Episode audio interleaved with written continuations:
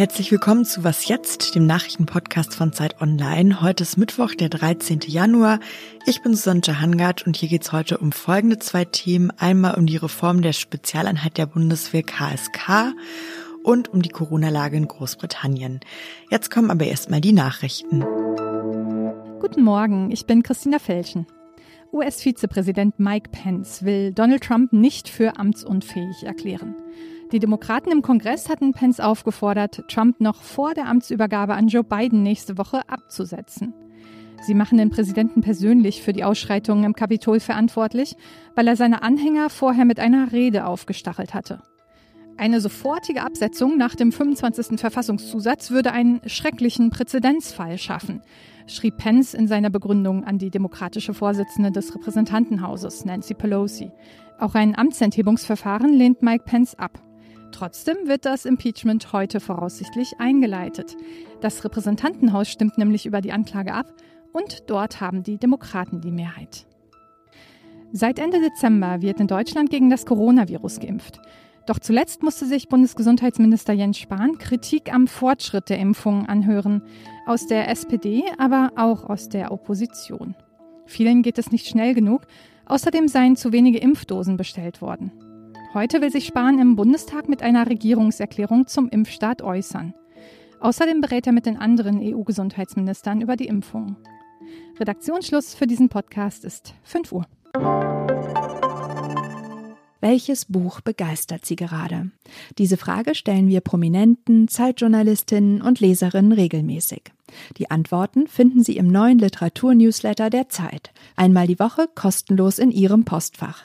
Anmelden unter www.zeit.de slash was wir lesen. Das Kommando Spezialkräfte, kurz KSK, ist eine Spezialeinheit der Bundeswehr. Die kommt vor allem dann zum Einsatz, wenn deutsche Geiseln aus dem Ausland befreit werden müssen oder auch Kriegsverbrecher oder Terroristen festgesetzt werden sollen.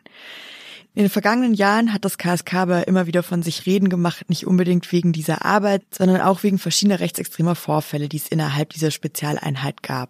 Auf einer Abschiedsfeier vor fast vier Jahren wurde rechtsextreme Musik gespielt, der Hitlergruß gezeigt und mit Schweineköpfen geworfen. Im vergangenen Jahr wurde dann ein Waffenversteck eines KSK-Soldaten entdeckt, in dem er eben gestohlene Waffen der Bundeswehr in seinem Garten gebunkert hat. Nach diesem Vorfall griff dann auch das Bundesverteidigungsministerium ein und hat beschlossen, die Einheit zu reformieren. Gestern hat sich jetzt Bundesverteidigungsministerin Annegret Kramp-Karrenbauer nochmal zum KSK geäußert.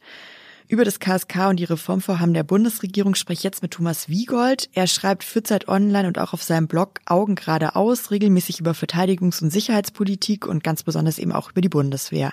Hallo Thomas. Ja, hallo Susanne. Thomas, jetzt hat sich ja Kramp-Karrenbauer nochmal zum KSK geäußert. Was hat sie denn erstmal gesagt und wie schätzt du das ein? Ja, sie hat eigentlich nicht wirklich etwas Neues gesagt. Sie hat eigentlich noch einmal wiederholt, was Anfang November schon klar war.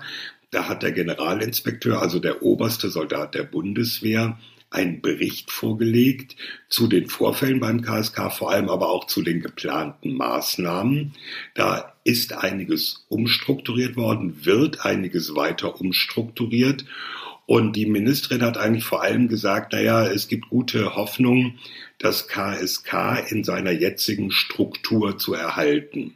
Dazu muss man Folgendes wissen.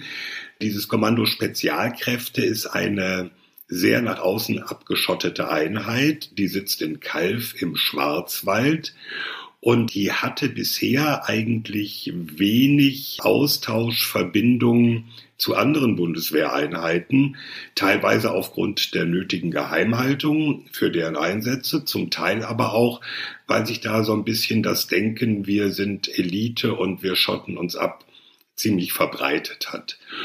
Da wird einiges geändert. Zum Beispiel soll die Zeit, in der Soldaten beim KSK sind, begrenzt sein. Die sollen nicht ewig dort bleiben, sondern auch in andere Truppenteile versetzt werden. Die Ausbildung soll teilweise woanders stattfinden und einfach soll, ja, man könnte sagen, ein bisschen frischer Wind reinkommen. Das läuft noch. Den nächsten Bericht dazu wird es im Frühling geben und eine endgültige Entscheidung, ob das alles so funktioniert hat, wahrscheinlich im Sommer. Wie ist denn deine Einschätzung? Also würdest du sagen, die Reformvorschläge, die es jetzt gibt oder auch schon das, was jetzt eingeführt wurde, was du gerade aufgeführt hast, das sind die richtigen Maßnahmen, um wirklich auf diese ja, Vorfälle zu reagieren, die es da gab und dadurch wird sich was verändern können? Naja, dazu muss man auch sehen, dieser Rechtsextremismusvorwurf ist nur ein Teil der Vorwürfe. Da ist auch reagiert worden, da ist eine Kompanie aufgelöst worden. Das ist, wenn man die Bundeswehr kennt, schon ein ziemlich weitgehender Schritt. Es gab aber oder gibt auch weitergehende Vorwürfe, die haben nicht direkt mit Rechtsextremismus zu tun, sondern eher mit diesem Elitedenken. Zum Beispiel gibt es Munition und Sprengstoff, wo keiner so richtig weiß, wo ist der abgeblieben. Der fehlt einfach in den Aufzeichnungen, in den Büchern die recht strengen Maßstäbe in der Bundeswehr mit Munition aus gutem Grund, dass man also genau nachhält, wie viel Munition wird geliefert, was passiert damit, was ist bei Übungen verschossen worden, was ist mitgenommen worden in den Einsatz. Die sind offensichtlich beim KSK, sagen wir mal, ein bisschen nachlässig behandelt worden. Der Generalinspekteur hat in seinem Bericht Anfang November schon gesagt, ja, es war die Rede von 62 Kilo Munition, das ist schon eine ganz schöne Menge. Und es gibt Anzeichen dafür, oder es ist sehr wahrscheinlich, die sind nicht geklaut worden, die sind nicht bei Rechtsextremisten gelandet, sondern da ist in schlampiger Buchführung nicht richtig verbucht worden, wenn was verbraucht wurde bei Übungen.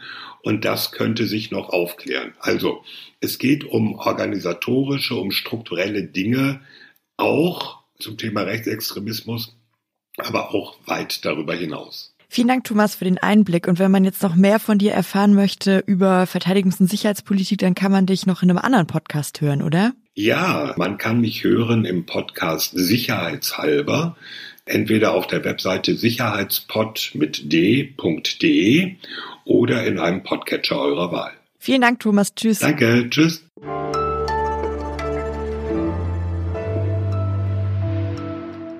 Und sonst so? Sprache verändert sich ja immer. Gerade in den vergangenen Jahren sind viele neue Wörter für politische Diskussionen neu in die deutsche Sprache aufgenommen worden, aus dem Englischen zum Beispiel oder auch erfunden worden als Abkürzung, um über Themen wie Rassismus, Sexismus oder Klassismus besser sprechen zu können. Zum Beispiel dieses hier. Kennst du das Gefühl, wenn du dich irgendwie anders fühlst, weil Leute dich irgendwie anders machen? Mega unangenehm. But auch dafür gibt es einen Begriff. Othering. Vielleicht kennen Sie das Wort schon, Othering. Vielleicht geht es Ihnen aber auch eher so. Ja, okay, Other, anders, aber Othering? Hä? Diese Töne habe ich aus einem Video genommen von dem Kanal Erklär mir mal auf Instagram. Der hat sich im Mai vergangenes Jahr gegründet und jetzt schon mehr als 60.000 Abonnenten. Das Ziel von diesem Kanal ist eben all diese neuen politischen Wörter so zu erklären, dass man sie verstehen kann und dass die Diskussionen nicht dabei hängen bleiben, sich zu streiten, ob das denn jetzt verständlich ist, sondern dass wirklich viel mehr Leute inhaltlich mitsprechen können. Also, wenn Sie auch Lust haben, neue Wörter zu entdecken und hoffentlich dann bessere Diskussionen zu erleben, dann können Sie schauen auf Erklär mir mal, zusammengeschrieben als ein Wort und das Ä als AE auf Instagram und in den Show Notes verlinke ich Ihnen auch noch ein Interview von unseren Kolleginnen von Z, dem jungen Magazin von Zeit Online, das sie mit den GründerInnen von Erklär mir mal geführt haben.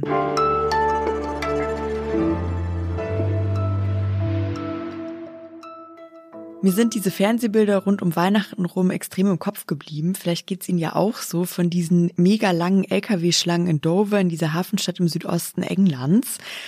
Die Lkw-Fahrer sind dort kurz vor Weihnachten gestrandet. Sie wollten eigentlich nach Calais in Frankreich übersetzen und dann zurück nach Hause fahren, um da eben Weihnachten zu feiern. Aber kurz vorher war in Großbritannien diese extrem ansteckende Corona-Mutation entdeckt worden und deshalb die Grenze geschlossen worden. Ja, die Lkw-Schlangen, die haben sich irgendwann aufgelöst, die Fahrer konnten zurück nach Hause fahren. Aber wie hat sich die Situation in Großbritannien seitdem weiterentwickelt?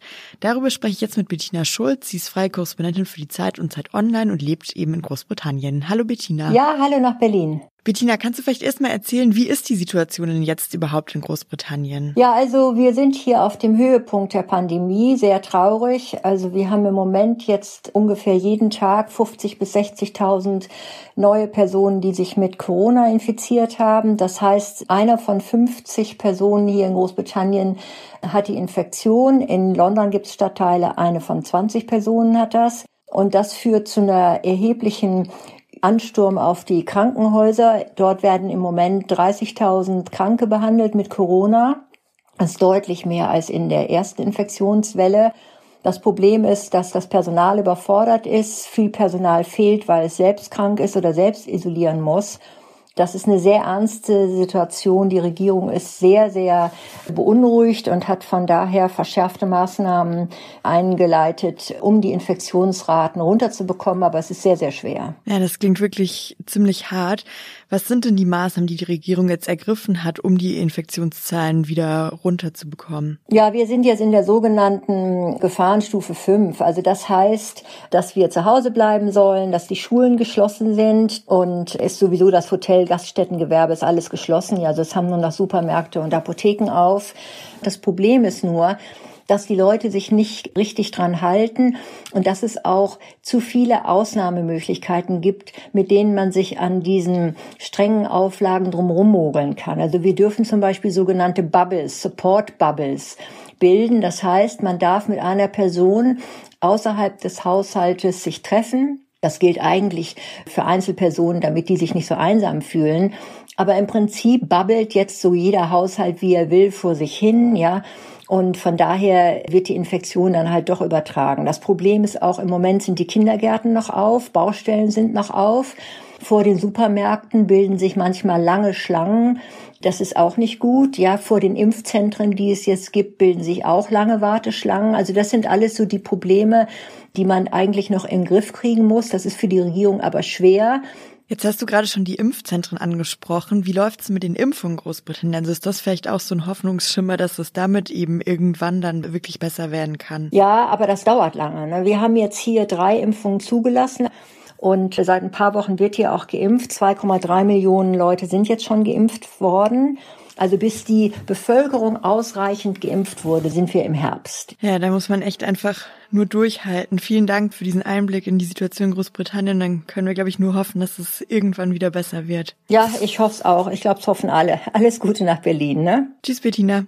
Das war's auch schon mit der Morgensendung für heute. Sie können uns schon um 17 Uhr wiederhören, dann mit dem Update von Was jetzt. Und wenn Sie was haben, was Sie gerne loswerden möchten an uns, dann schicken Sie uns doch eine E-Mail an wasjetzt.zeit.de. Ich bin Susanne Hangard, kommen Sie noch gut durch die Woche und bis zum nächsten Mal.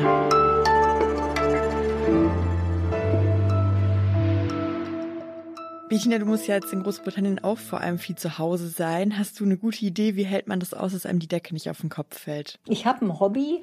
Ich mache Ahnenbücher ähm, für andere Familien. Da tauche ich in eine ganz andere historische Welt ein. Das ist so spannend und das trägt mich über Wochen hinweg, ja.